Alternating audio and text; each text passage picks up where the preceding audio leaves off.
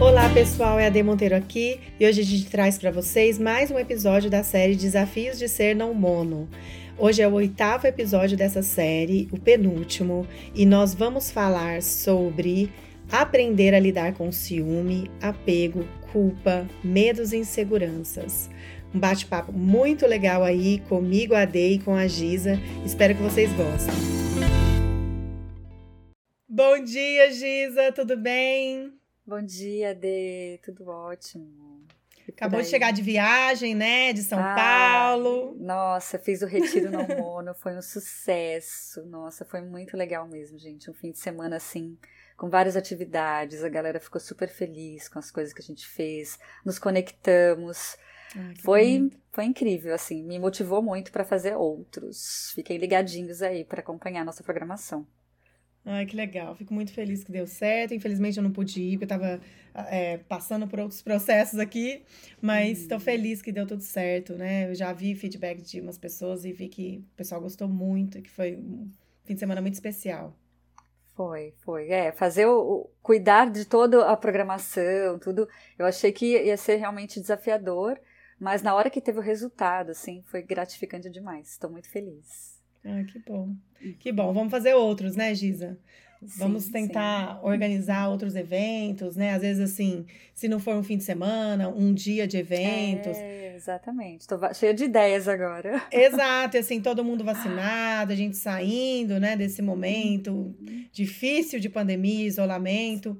É, agora a gente pode começar a pensar em eventos presenciais e e pensar nessa conexão real e física entre é, as pessoas. Né? Que tá todo que mundo gente, querendo muito, né? Muito, muito. A gente tá precisando, a gente tá bem cansado do, do online.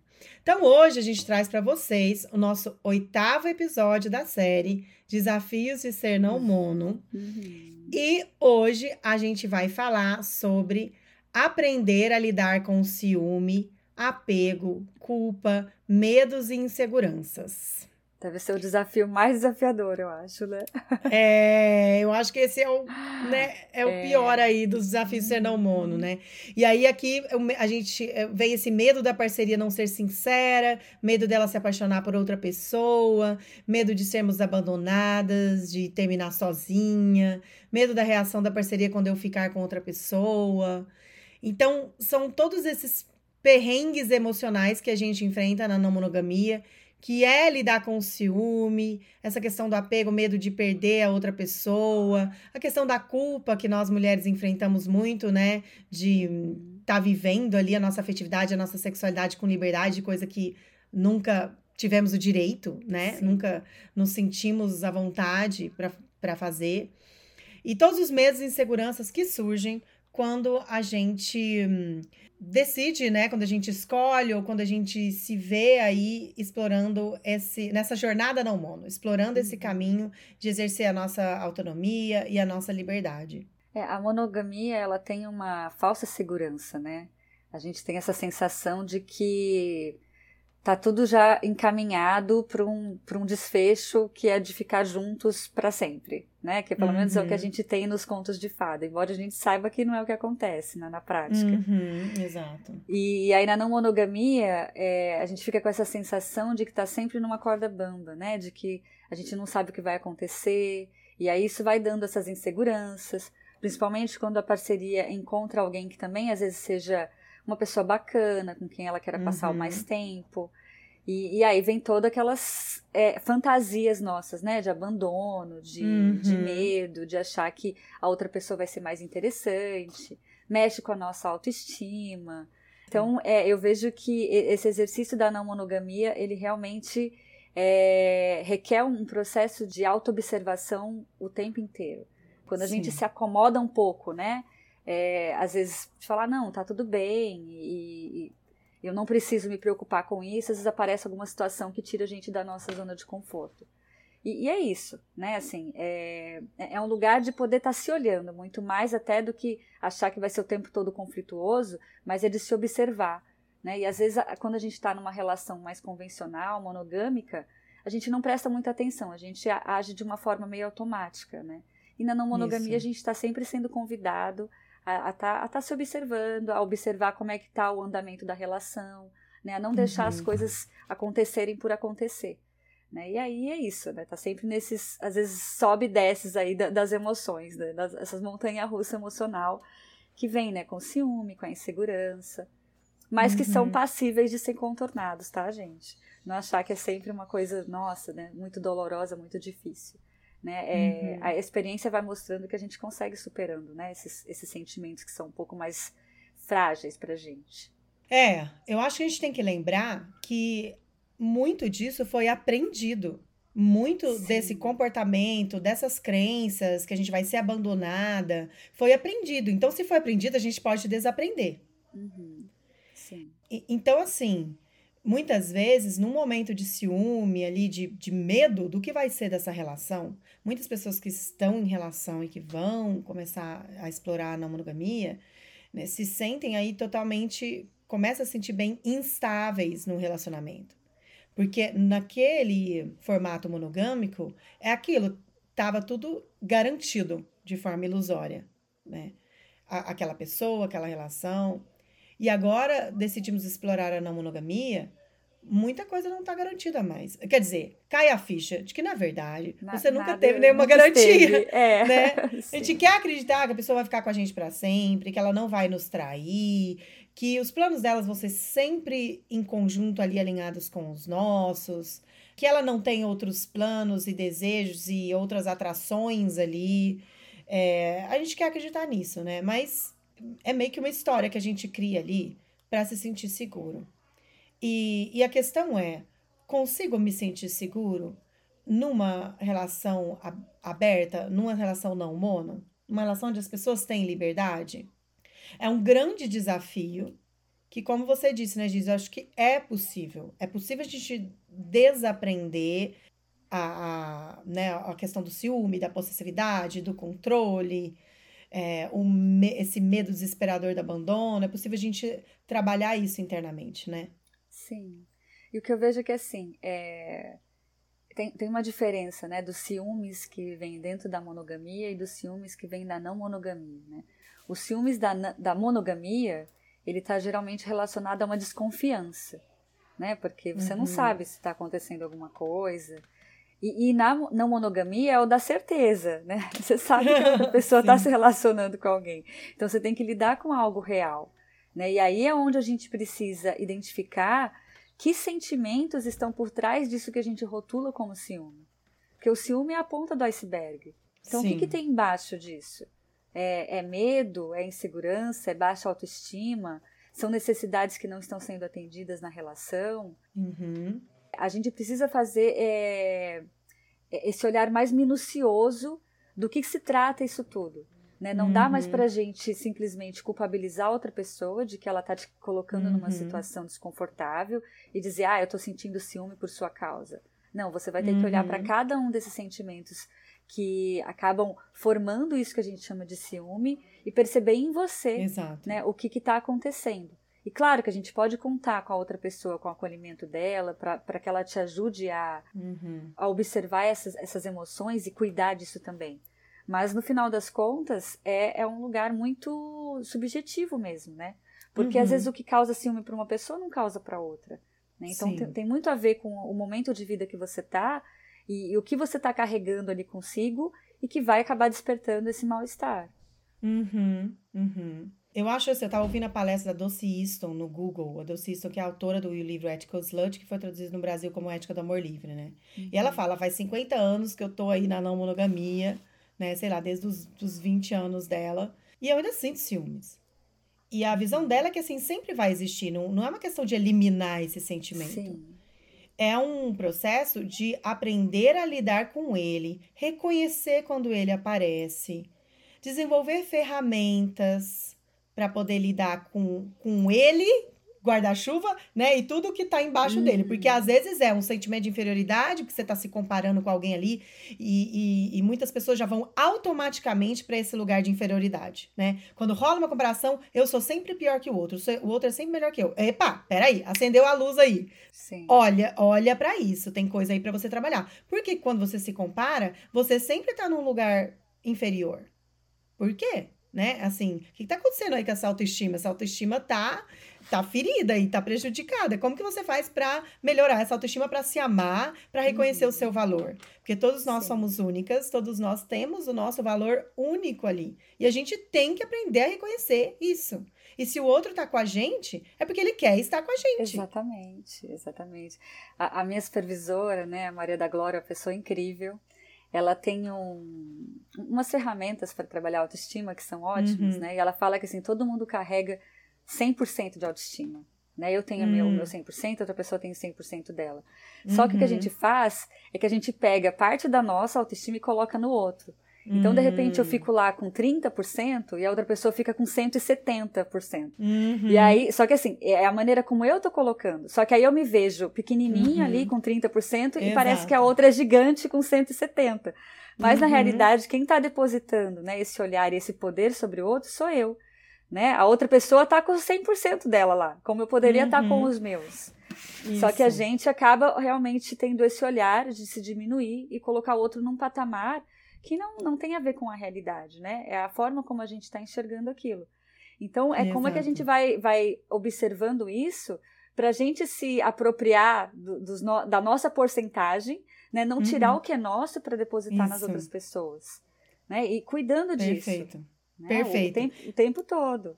Eu tava, eu tava aqui procurando a fala de uma paciente e eu pedi autorização dela para compartilhar isso, porque eu achei maravilhosa essa uhum. fala. Ela falou que nesse processo de explorar a não monogamia e de olhar para dentro, olhar para as necessidades, os limites dela e, e, começar a trabalhar a autonomia afetiva dela, ela começou a perceber e, e ela disse isso na última sessão. Eu vejo que estou mais focada em mim e pensando muito menos no será que ele me quer? Uhum. E eu achei isso incrível, né? Essa fala. É bem isso que você está falando, né? É não colocar a tua autoestima ali, é, o teu valor, definir o teu valor a partir do outro. Quem Sim. define o seu valor é você mesma. Uhum. E você tem que começar a olhar para isso e colocar teu valor lá. Eu sou linda, eu sou inteligente, eu sou divertida, eu sou uma pessoa moral, amorosa, eu sou uma pessoa cuidada. Quem é você? Primeiro você me, me né? Sim. Você define aí quem é você. Você se olha e você se valida. E, e aí a outra, não precisa de você entrar nesse processo de compração, porque é isso, sair daquela lógica de escassez e entrar numa lógica de abundância. Tem amor para todo mundo. E se a gente se sentir livre para dar e compartilhar amor, a gente vai, vai ter mais. É tipo aquela, né? A, fon, a, a fonte não seca, né? A gente, a gente. Porque eu acho que a monogamia é muito essa ideia de escassez e de que a fonte vai secar. A fonte aqui, Sim. ele tá me dando, ele tá me dando e vai secar a fonte dele. Ele não pode dar para mais ninguém. Senão, uhum. fica menos é para mim. Cotas, coisa... né? É por cotas, né? Então, assim, não, não é assim que funciona. A gente vê, né? É, sei lá, pela minha experiência pessoal, pela experiência das pessoas que eu atendo, que a pessoa, ela, de repente, é, fica encantada, se sente amada, se sente olhada de uma outra forma a, a vida dela meio que. Isso traz um brilho para a vida dela. Floresce. Isso se reflete nas outras relações sim, dela, né? Sim. Outro paciente estava trazendo isso, assim, ah, é, a parceira tá no puerpério. Nossa, puerpério é a pior fase para mulher, né? A gente totalmente ali, a gente, né, o nosso corpo fica em função da criança ali do bebê. Então meio que você se desconecta da tua sexualidade, da tua libido. Claro que não é assim para todas as mulheres, mas para a maioria, a libido vai lá embaixo até por causa de uma questão hormonal. A prolactina é, é, eu lembro de estudar isso na sexologia, né? A prolactina é o hormônio broxante, né? Ele brocha mesmo, tanto que alguns é, homens que têm problema de disfunção sexual por causa de altos níveis de prolactina, o que é muito raro, né? A real, é, normalmente a causa de disfunção sexual é psicológica, né? Mas existem casos raros que pode ser fisiológica, pode ser uma, uma alta produção de prolactina, que os homens também têm. E, e nas mulheres a prolactina tá altíssima para ela amamentar, e aí a libido vai lá embaixo, porque a prolactina atua contra. É, enfim, essa fase do. Eu viajei aqui, né? Essa fase do puerpério é uma fase de bem baixa libido para a mulher, e, né? De que ela não tá ali muito conectada com a tua sexualidade. Ela tá ali meio que vivendo em função de um outro serzinho. E, e aí vai passando o tempo, né? A gente começa a sentir aquela necessidade, né? De, sei lá, começa a sentir, poxa, tô viva, né? Uhum. Quero viver, cadê minha sexualidade? Cadê meu corpo? Deixa eu olhar para esse corpo aqui. Esse corpo existe, né? Nossa, é, esse corpo tá aqui, é um corpo bonito, é tal, prazer, vamos, vamos começar a pensar nisso. E aí ele menciona isso, né? De que eles estavam nesse processo de abrir relação e entraram nos apps e ela começou a flertar com alguém. E ele falou assim que hum, ela mudou completamente, que de repente ela estava uma mulher feliz, cheia de brilho. Ele falou que a relação deles começou a ficar muito mais gostosa, que eles começaram a transar mais, entende? E ela nem não tinha nem conhecido a pessoa ainda. Era só um processo de começar a conversar e o quanto isso já trouxe uma nova energia, né? Uma, uhum. uma, é, eu acho que é muito isso, né? é um novo olhar sobre nós mesmos. Por que não? Por que não podemos nos conectar com pessoas diferentes e receber dessas pessoas um novo olhar sobre nós? E às vezes esse olhar é empolgante, é excitante. Nossa, você me vê assim, que gostoso. Uhum. Será que eu sou assim mesmo? E aí é um processo de descoberta maravilhoso. E, e, e na monogamia, né, na exclusividade, a gente meio que está se privando disso. Por que, que não podemos fazer mais conexões, né? E, e descobrir novas é, facetas de nós mesmos, ou descobrir no, novas, é, sei lá, aventuras ou coisas que a gente, que a gente vai é, gostar de fazer, porque outras pessoas nos mostraram, entendeu? Sim, porque eu acho que é justamente esse lugar que você trouxe das facetas, né? Nós somos uhum. muitas pessoas, né? Assim, em cada pessoa a gente acaba desenvolvendo algo novo, até porque a gente uhum. é, também se influencia por aquilo que a pessoa oferece, né? Então, assim, a gente vai se mesclando as pessoas de alguma maneira. Uhum. E, e aí, quando a gente se fecha numa única pessoa ali, naquele único universo, ainda mais dependendo do tipo de circunstância que está tendo naquela relação, às vezes você vai perdendo o brilho, né? Você vai ficando ali mais uhum. desmotivado, já não tem muita novidade, e, e enfim, aquela relação ela vai é, deixando às vezes de ter aquele frescor, né? E aí se você não tem outras pessoas, não tem um outro olhar, você também não se olha, né? Com esse mesmo, sei lá, com, com esse olhar de, de, de, se querer, de, de, também querer investigar, de querer é, seduzir a pessoa com quem você tá, cai numa rotina. Uhum. E eu uhum. penso que quando a gente tá aberto, né? E a outra pessoa com que a gente se relaciona também, isso é, é, meio que excitante nesse sentido, de que, ah, eu sei que a outra pessoa, ela pode, de repente, se conectar com alguém, então também vou ter sempre um olhar atento para isso, uhum. né? A gente não acomoda de falar assim, não, o outro tá aqui garantido, então também não tenho que fazer mais nada, né? Uhum. Ela pode se, se encantar por outra pessoa, então eu vou cuidar dessa relação. Uhum. E eu uhum. também, e eu também posso me encantar por outra pessoa e acabar trazendo esse brilho para a relação que eu tô vivendo aqui, né? Então tá uhum. sempre nesse lugar de eu acho que de, de uma troca. Né? E quando a uhum. gente está ali numa relação muito exclusiva, muito fechada, muito engessada, é, a gente vai perdendo um pouco desse brilho de natural da vida. É, né? Uhum. A gente uhum. vai, vai deixando de aprender coisas, vai deixando uhum. de, de, de, acrescentar ali. Uhum. Né? E, e, e a vida é movimento, é movimento para tudo. É isso. Né? É e isso. esse movimento é que vai fazendo com que a gente esteja sempre ali, sei lá, é, aprendendo coisas, brilhando e, e querendo coisas novas Exato. o tempo todo, né? E isso vai trazendo também mais alegria para quaisquer coisa, seja mais alegria, mais desafios, mais movimento, mais fluxo, né? É. E a monogamia, essa forma, essa estrutura de relacionamento está nos privando de tudo isso. Ela coloca uma cerca em volta da gente ali e, e sim, isso nos oferece uma certa proteção, né? Um, um, uma, uma falsa sensação de segurança, de conforto, e de garantias, mas nos priva de milhares de outras coisas, inclusive da nossa autenticidade, que a gente já falou disso, né? Assim, em alguns momentos, né? De que, tipo, né, nesse modelo de relação que a gente tá, muitas vezes não podemos ser autênticas. Não podemos ser quem a gente que realmente é, porque é, falar de certas coisas, né, assim, vai trazer aquela sensação de ameaça para a relação. Falar de certos desejos, de planos, de sonhos, de coisas que a gente quer ou não quer fazer, pode trazer é, uma instabilidade na relação, pode ser sentido como ameaça, e tudo que é sentido como ameaça ou como instabilidade tem que ser jogado para debaixo do tapete. Uhum. Muitas vezes não há nem liberdade para se comunicar. As pessoas, a gente não é ensinado a se comunicar nas relações, né? Sim. A gente não, não tem nada de inteligência emocional. Ah, tô me sentindo triste, tô frustrada porque você fez isso, ou porque você não, né, nunca, nunca cumpre com a tua palavra, sei lá. Não, a gente, a, a gente se comunica muito mal nas relações, né? Uhum. E esse eu acho que é um ponto de, de diferença que eu gosto da, mais, muito mais, obviamente, das relações não monogâmicas do que monogâmicas. Porque essa comunicação poderia existir em qualquer tipo de relação. Exato. Só que nas não mono, a gente acaba precisando fazer isso realmente. Não dá para ignorar né, o fato de que a gente vai ter essas fragilidades, esse ciúme, porque já não é um lugar da desconfiança, como eu falei, né? É um lugar da certeza. Aquilo está acontecendo. Então Sim. você tem que se abrir para a pessoa com quem você se relaciona, você tem que falar das suas fragilidades, você tem que buscar ferramentas para poder lidar com elas. Uhum. E, e, eu acho que isso é, é o que amplia muito nossa capacidade realmente de se comunicar e de, de aprender sobre a gente mesmo. Né? Então, é, é, é, o que você disse, assim, a gente não vai deixar de sentir, a gente não vai deixar de sentir insegurança, às vezes um, um ciúme, alguma situação que, que deixa a gente um pouco mais vulnerável, mas quando a gente fala sobre isso, né, e quando a gente também se abre para trocar com outras pessoas, para poder é, criar estratégias, para poder é, lidar com essas situações, a gente se conhece mais e Exato. a gente se fortalece muito mais do que numa relação monogâmica, onde você não vai poder, às vezes, trazer esse assunto, e se você também não traz esse assunto, você também não precisa é, criar estratégias uhum. para cuidar disso.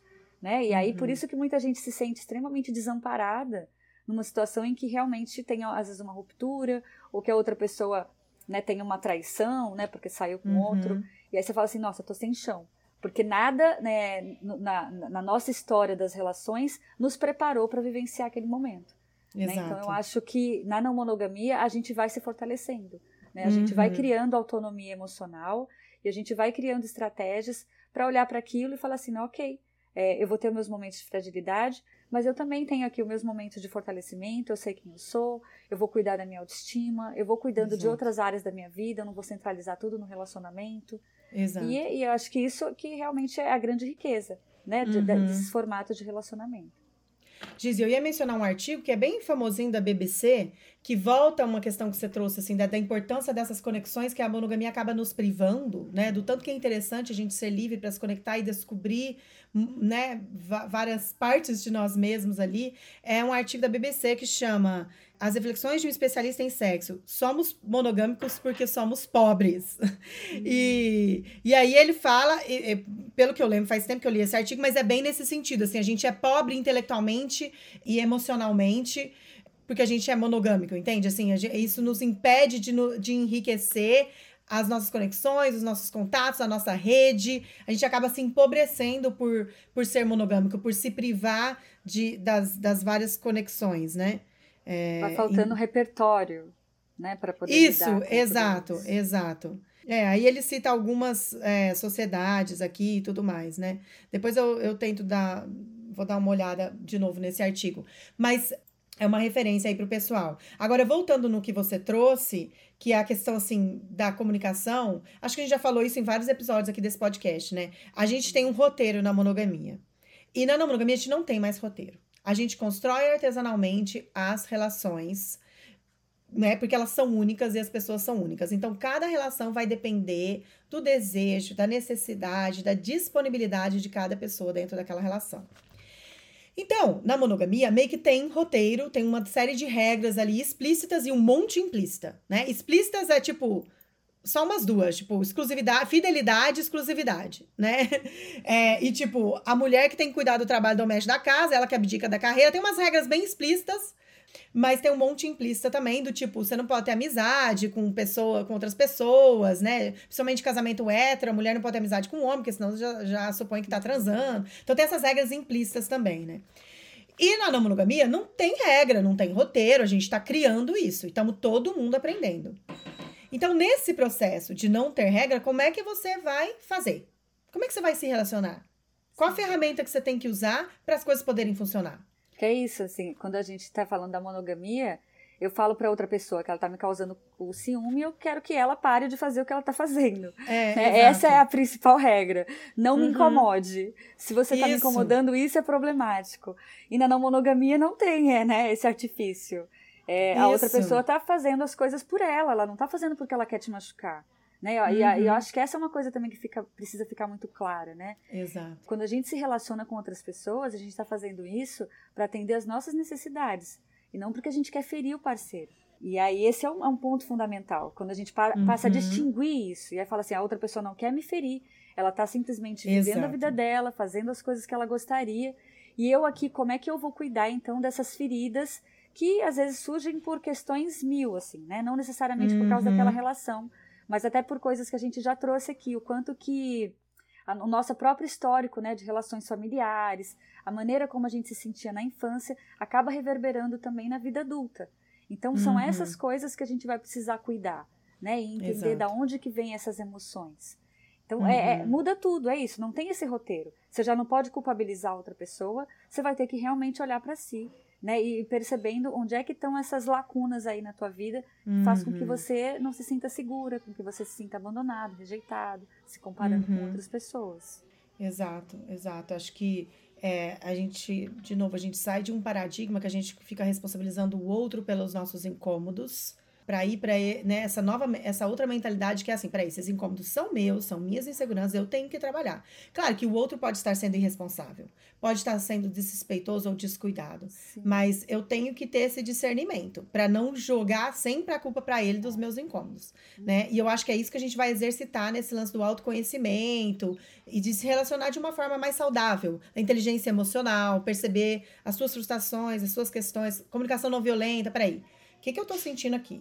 E qual que é a minha necessidade? Ele, ele sabe dessas necessidades? Estamos alinhados? Sim. Então, é, mas, não, mas aí sai daquela ideia de sempre jogar para o outro e o outro é sempre o responsável pelos seus desconfortos, que eu acho que é muito cômodo isso, né? E muito imaturo. Uhum. É, tipo, você não olha para si e para suas questões e, e, o outro sempre que tem que, né, que tem que, que corrigir ali o comportamento que, dele que te desagrada. Eu acho que não é por aí, né? Bom, deixa eu voltar aqui, né? Que agora eu também dei uma perdida. No, voltar no tema, né? Aprender a lidar com o ciúme. A gente falou um pouco do ciúme, né? Apego, culpa, medos, medos e inseguranças, né? Acho que podia até falar um pouquinho mais sobre ciúme, porque eu estava falando daquela palestra da Doce Easton, e ali ela falava dessa questão, né? Que a gente não deixa de ter ciúme, mas a gente começa a, a desenvolver ferramentas para lidar com ele, né? Sim. E aí a gente falou daquela coisa do, do ciúme ser um guarda-chuva ou a ponta do iceberg, como você falou, né, Giza? E ali ela dá algumas daquele, dicas. Aquele uhum. e-book, né, que você fez, que eu acho que sim, interessante sim. de trazer algumas dicas para as uhum. pessoas que estão buscando lidar com ciúme. Sim, sim, naquele book, acho que são oito dicas, né, para lidar com ciúme e, e, trabalhar a compersão, né? Lembrando aqui da compersão é um termo que surgiu no, nas comunidades do poliamor dos Estados Unidos, que seria meio que o oposto de ciúme, a ideia de você sentir alegria em ver a felicidade do outro, né? Estar feliz pelo outro estar feliz. E essa felicidade do outro pode ser um emprego novo, né? Um, um curso que passou, ou um outro afeto, ou o fato do outro estar apaixonado e amando. A ideia de que isso te deixa feliz é a compersão. Tem até um texto meu, a gente vai falar sobre conversão semana que vem. É meio que assim, a gente não tem nem palavra, né? Essa palavra teve que ser criada muito recentemente, uhum. porque a gente não tem um oposto dos ciúmes, né? Porque é meio que isso não existe na nossa cultura. Você ficar feliz pelo outro amar, né, outra pessoa, né? Isso é tipo inexistente, tabu, proibido, não se fala disso. e, e, a conversão vem para botar um nome nisso, né? Sim, é possível, por que não? Vamos trabalhar isso aí, né? Uhum. E dentro disso, né, é, é, inclusive uma das dicas que você colocou no e-book, é às vezes conhecer o metamor, né, saber uhum. quem é essa pessoa. Justamente uhum. porque é, quando a gente olha para essa outra pessoa e fala assim, nossa, ela é alguém assim como eu, ela é alguém que também às vezes tem as necessidades uhum. dela, que também vai se sentir às vezes insegura diante de alguma situação. Isso vai uhum. tirando assim muito dessa fantasia, né? Porque quando a gente começa a uhum. se comparar com outra pessoa, a gente geralmente se compara com uma coisa que a gente idealizou. Né, uma coisa uhum. que você uhum. criou e você fala assim, não, essa pessoa ela é fantástica, ela é incrível, ela é maravilhosa e eu não sou. Né? E aí você olha uhum. para outra pessoa e ela fala, e fala assim, nossa, ela realmente, ela pode ser fantástica, incrível, maravilhosa, mas eu também sou, porque são duas pessoas reais. E pessoas Exato. reais, elas também são fantásticas e elas também têm as suas limitações, como todo mundo. Exato. Né? E quando a gente olha para o que é real, a gente não olha só para essa coisa maravilhosa, incrível, a gente olha para o uhum. pacote completo. E no pacote Exato. completo, né, todo mundo lá tem suas Todo mundo tem suas qualidades suas e defeitos, né? Exatamente. Uhum. Né? E aí você uhum. fala, ok, legal, que bom que essa pessoa é, é uma pessoa que, enfim, está fazendo. É humana, que, que tá Ela... contribuindo ali para a felicidade é. da minha parceria. E que, e que provavelmente tem coisas em comum comigo, né? Porque se gosta Exato. da pessoa que eu gosto, você já tem algo em comum aqui. É. Você é, meio que o fato de conhecer Metamor dá uma desmistificada, porque a gente só fica imaginando as coisas boas do Metamor. Nossa, porque é, é, é, a pessoa é isso, isso e aquilo, tudo melhor que eu, né? E, e, e não é assim, né? Porque é isso. É. As pessoas também têm defeitos e coisinhas ali. Coisas, você tem coisas positivas que às vezes a pessoa não tem. Enfim, também não é uma comparação, né? Assim, a ideia é sair desse jogo aí da comparação, que é muito um, um jogo né, que a gente joga na, na monogamia, né? De entrar Sim. muito no lance da comparação na e da competição. É. Né? E, e não é uma competição, porque, de novo, o amor ele não é escasso, ele não é por parcelas. Tem amor para todo mundo, se todo mundo se permitir. Né? Uhum. Então, é, até um texto que eu trouxe semana passada que a gente falou de metamores, né? Vamos tentar usar admiração ao invés de comparação. Se tem algo ali que você admira na pessoa, ou fizeram um passeio legal, uma aventura legal, por que, que você não propõe para vocês fazerem também? Eu não vejo se problema. Se inspira, né? É, se inspira nessa, né? Usa isso, acho que isso está no e-book, né? Para ativar a criatividade na relação de vocês, uhum. né? É, e a competição, né? É, pensar mais em cooperação do, do que em competição como que a gente pode se ajudar aqui para todo mundo ter o afeto que precisa, para que todo mundo tenha suas necessidades atendidas, né, de forma coletiva e não uhum. de forma a né, sugar de uma só pessoa. Não, você tem que fazer isso por mim, porque você fez por ela, sabe assim, não é essa lógica. Sim, exatamente. É você muito pode mais ter olhar... suas necessidades atendidas é. com outra pessoa. Às vezes, naquele momento, a pessoa está é. ali numa energia de novo relacionamento e acaba uhum. ficando mais voltada para aquela parceria né? Uhum. Como é que uhum. você pode então buscar atender suas necessidades, sei lá, ou com outras parcerias, ou com outras coisas que te façam Isso. bem, né? Porque vai ter realmente momentos em que, principalmente numa ENR, que o outro fica ali mais empolgado e, e pode ser que, que não esteja tão atento às suas necessidades. Exato. E aí você pode ou buscar realmente atender suas necessidades com outras pessoas, de outras maneiras. Sozinha. Ou, sozinha, ou pontuar isso também, né? E pedir um acolhimento. Falar, olha, não estou me sentindo cuidada aqui nesse momento, né? Como é que Exato. a gente pode fazer para se fortalecer, para a gente se conectar mais no nosso relacionamento? E você pode pontuar, né? Partindo dessa, desse pressuposto de que ninguém tem o dever ou obrigação de fazer as coisas por você. Né? As pessoas cuidam porque elas querem. Mas elas não deveriam ser obrigadas. Ó, agora você tem que transar mais comigo porque você tá transando lá com a pessoa que você tá saindo. Você tá entendendo? Assim, acho que não é por aí, uhum. né? Ninguém tem obrigação de nada. Mas você pode colocar, olha, eu tô me sentindo um pouco negligenciada. Parece que agora você só tá, né? Se, se é isso realmente está acontecendo, né? Ou a sua imaginação. Cuida bastante para a história que você conta para si mesma, né? Como a Brené Brown diz, olha, você está contando uma história para si aí ou isso está realmente acontecendo? É isso que você quer mesmo? Ou você só quer porque a outra pessoa está tendo? Porque tem isso também. Às vezes a relação uhum. tava super xoxa ali, super parada, e você tava de boa, focando no trabalho, você não, não tava precisando de mais. Mas aí só porque a pessoa tá vivendo isso com alguém, você começa a cobrar que você quer mais, né? Então, assim, são todas questões complexas que a gente vai ter que olhar e, e, e se cuidar aí nesse processo, né? Tipo, nossa, tô sentindo ciúmes, tô me sentindo insegura. Como que eu vou cuidar disso? Como que eu posso buscar ajuda na minha rede? E como que eu posso, quando for necessário, expressar isso para minha parceria sem cobrar, sem exigir? Então, assim, é todo um processo, é todo um aprendizado que é possível, é possível. Eu acho que isso é importante a gente enfatizar aqui. Eu me vi nesse processo, eu escrevi vários textos aí para vocês já falando o quanto eu me vi ali no momento que meu parceiro estava apaixonado com muitos ciúmes, né? Assim, é, fazendo coisas que eu nunca imaginei que eu fosse fazer. nunca me vi como uma pessoa ciumenta, né? Eu propus a não monogamia para o meu parceiro. Mas, de repente, né, eu entrei numa crise, num processo ali bem é, pesado e, e, tive que lidar. E em certos momentos eu falei assim, gente, o que, que é isso? Não tô dando conta disso. Isso é, isso é ruim, isso é horrível. Né? Eu ficava vigiando ele, cheguei a olhar celular né, ficava vigiando o que ele fazia para ver se ia estar tá falando com a pessoa. E, assim, realmente me sentia ali totalmente desregulada ali com as minhas emoções, com as minhas, né, no, no, meu, no meu emocional. E hoje já vejo que eu aprendi bastante, que eu evolui muito nessa área. E que eu comecei a perceber meus gatilhos, né? E acho que é essa dica que eu ia falar que a Dulce dá nessa palestra que ela tá no Google ali, no Google Talks é, ela fala isso, né? Você vai desenvolvendo ferramentas para lidar com o ciúme e para perceber seus gatilhos. E foi muito isso que eu fiz no meu processo. Comecei a me trabalhar e falar: nossa, agora eu tô vendo que eu tô irritada. Aconteceu alguma coisa aqui que me incomodou. O que que foi? O que que foi, né? E isso, isso me deixou triste. Eu lembro uma vez que ele falou que sentia que tinha uma. Eu já falei isso mil vezes aqui também, né? Tinha uma conexão cósmica com a parceira de outras vidas, sei lá. E eu fiquei, é. gente, né? E não foi na hora, não foi automático. Quando ele me contou, tava tudo bem. Mas mais tarde eu comecei a ficar irritada, comecei a ficar incomodada. E aí ele mesmo me apontou isso e eu percebi um limite meu. Percebi que não daria pra gente ficar sendo tão abertos e transparentes porque eu tava, tava, tava me engatilhando. Então é isso, esse processo de você começar a reconhecer os seus incômodos e perceber os gatilhos. E aí agir quando você já sente, ou talvez até depois que você já reagiu ali. Porque é isso, né? Quando a gente não tem essa, essa consciência do que tá pegando ali pra gente, a gente vai agir de forma reativa, impulsiva. Então você briga, você começa a gritar, você cobra do outro, e aí não é muito saudável. Melhor você, né? Melhor você. Aí a Doce nessa palestra ela fala: faz um time out. Time out é tipo, sai de perto, respira, pensa. Eu sempre falo isso pros pacientes, né? O negócio te engatilhou, você tá incomodado, você já tá começando a brigar, sei lá, a falar alto, a, né, a chorar ou a se fechar.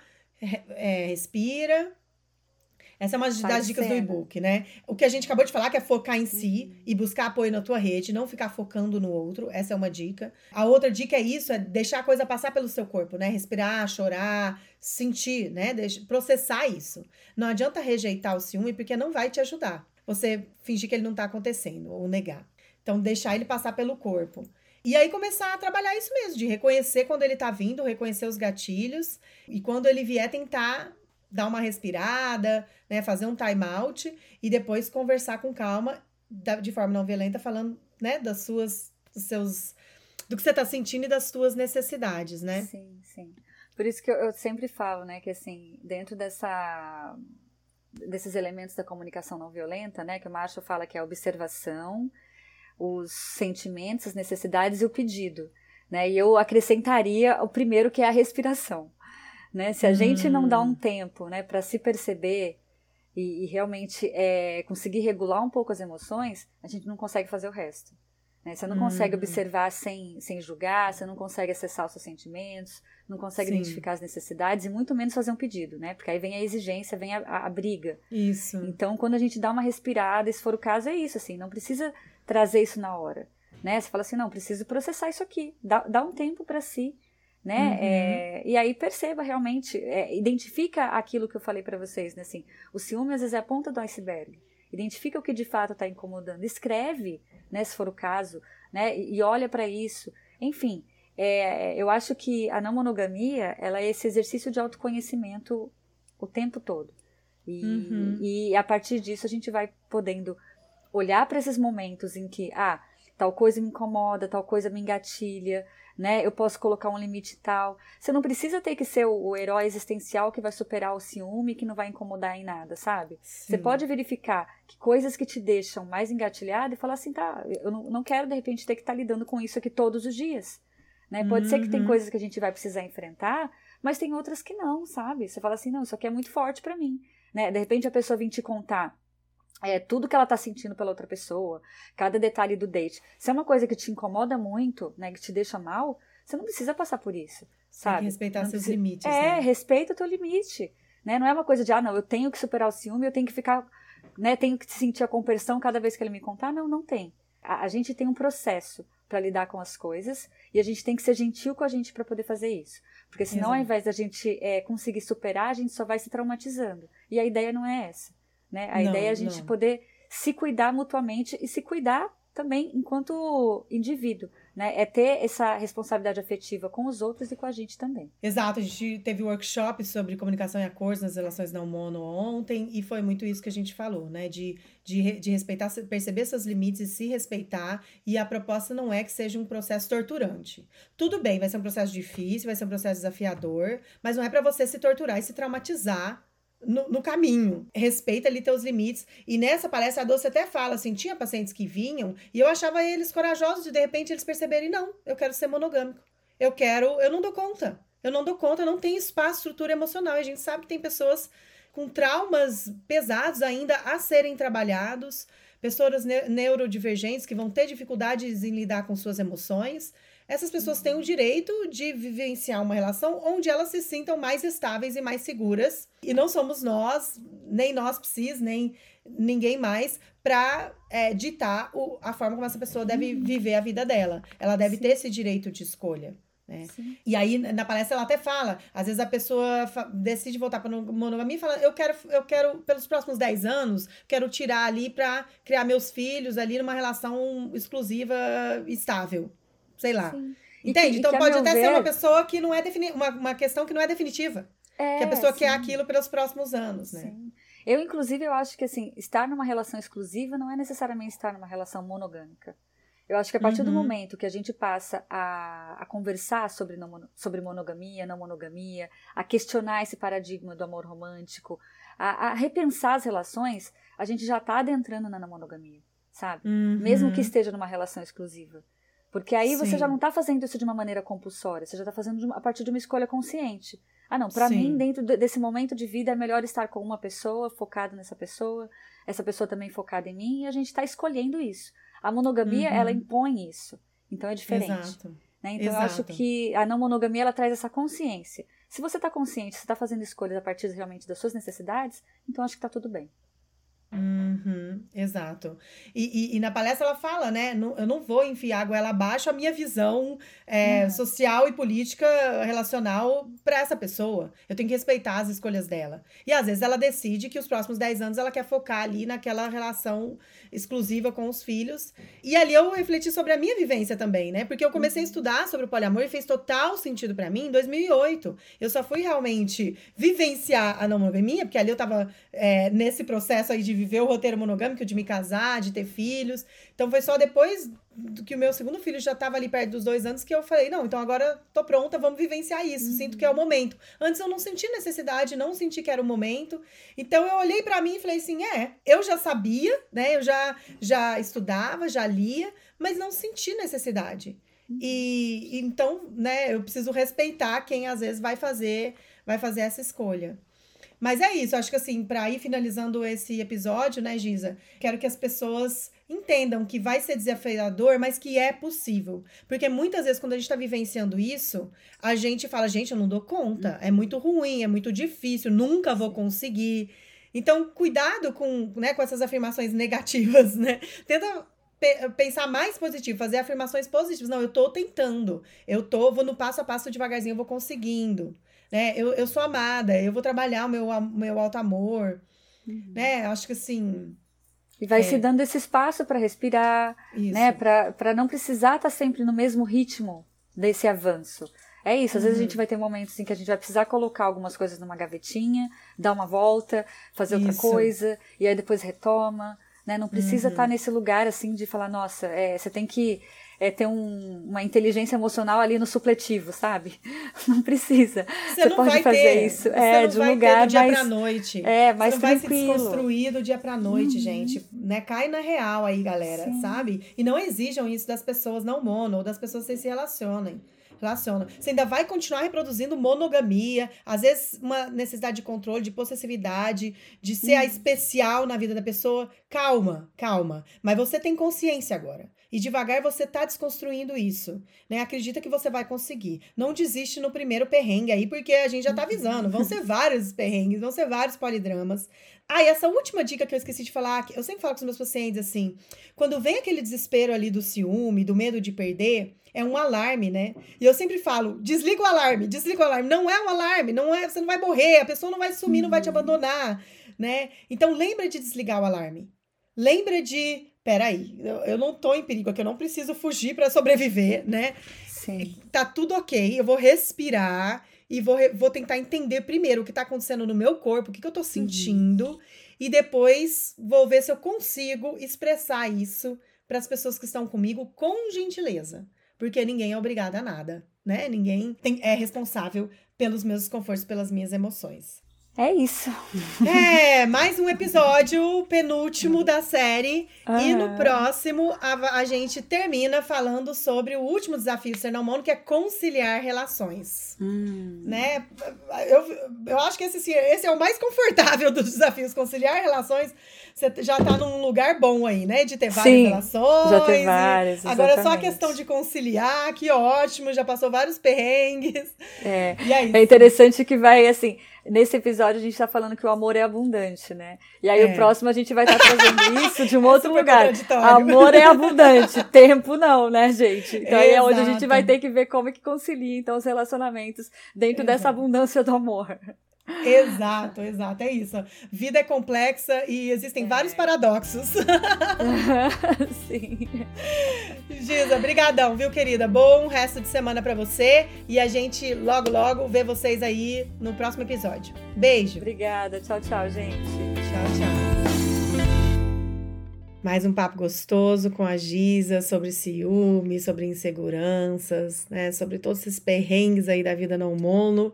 Espero que vocês tenham gostado dessa conversa.